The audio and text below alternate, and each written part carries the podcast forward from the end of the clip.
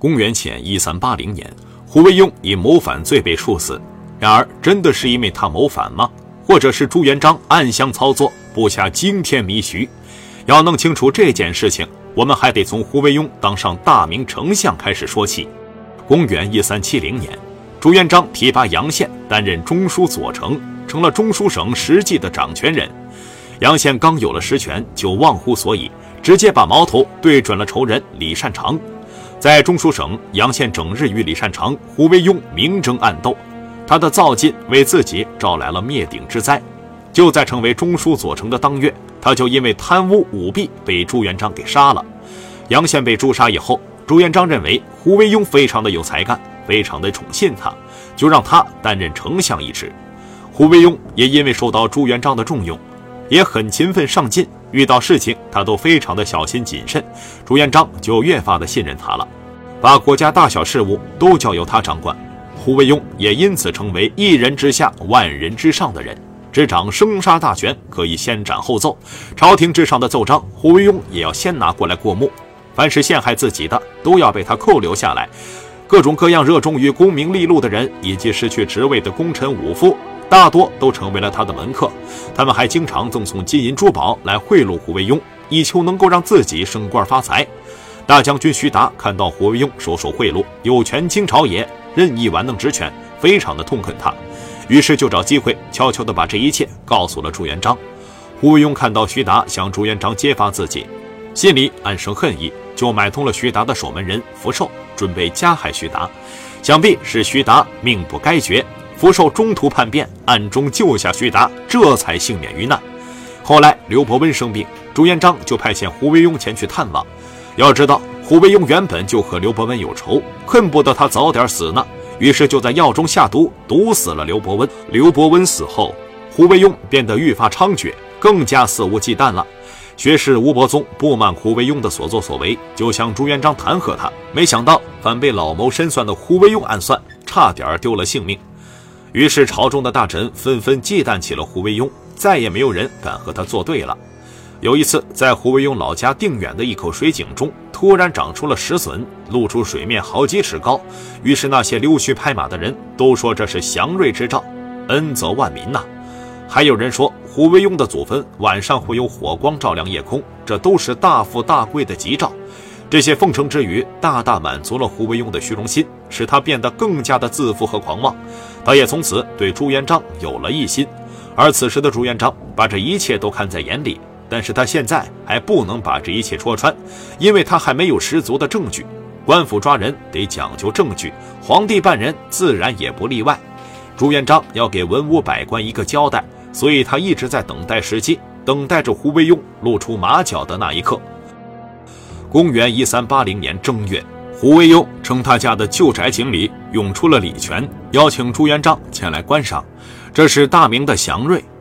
朱元璋欣然前往。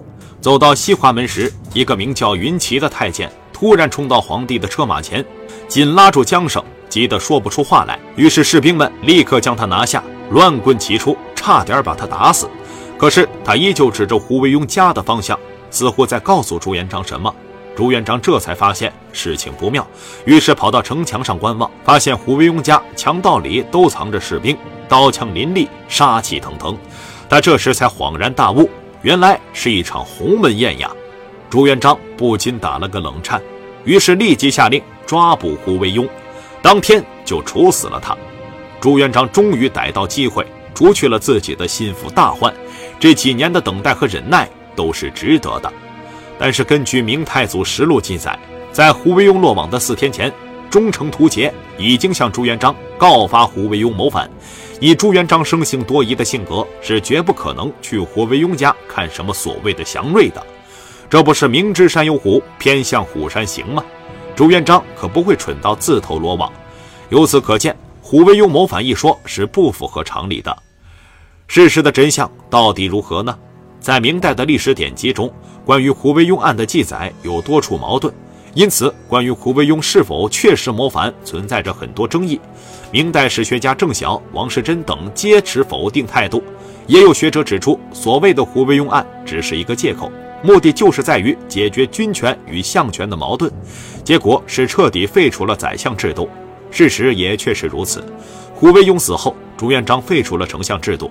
朱元璋还宣布，以后四军不许议制丞相，大臣如敢奏请者，处以重刑，并立为祖训。于是，胡惟庸成了中国历史上最后一位丞相。然而，朱元璋为什么要耗费如此巨大的精力去废除沿袭了一千多年的丞相制度呢？要弄清楚这件事情，我们要从中国古代的皇权和相权之间的矛盾说起。在中国古代政治体制中，宰相制度一直居于核心地位，是连接政治制度各部分的中心环节。丞相作为官称，始于秦国，后来也被历朝历代所沿用。在秦统一中国实行丞相制后，相权日强和皇权的矛盾日益尖锐。到西汉初期，宰相的权力更是迅速膨胀，并很快达到鼎盛时期。丞相在一人之下，万人之上，无所不管。与当时的皇权基本上处于平等状态，甚至有时相权还要高过皇权。丞相作为百官之首，协助皇帝管理所有官员，既可以作为皇帝与官员之间的沟通桥梁，也可能成为掐断这种联系的那只黑手。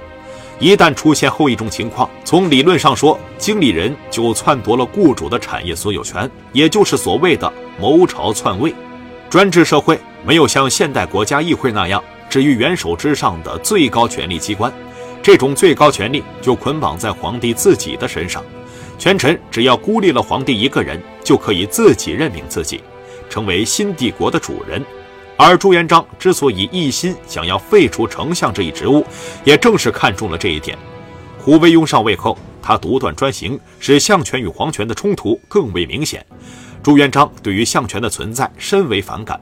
他不能容忍相权过大，也绝不允许有凌驾于众人之上的权臣存在。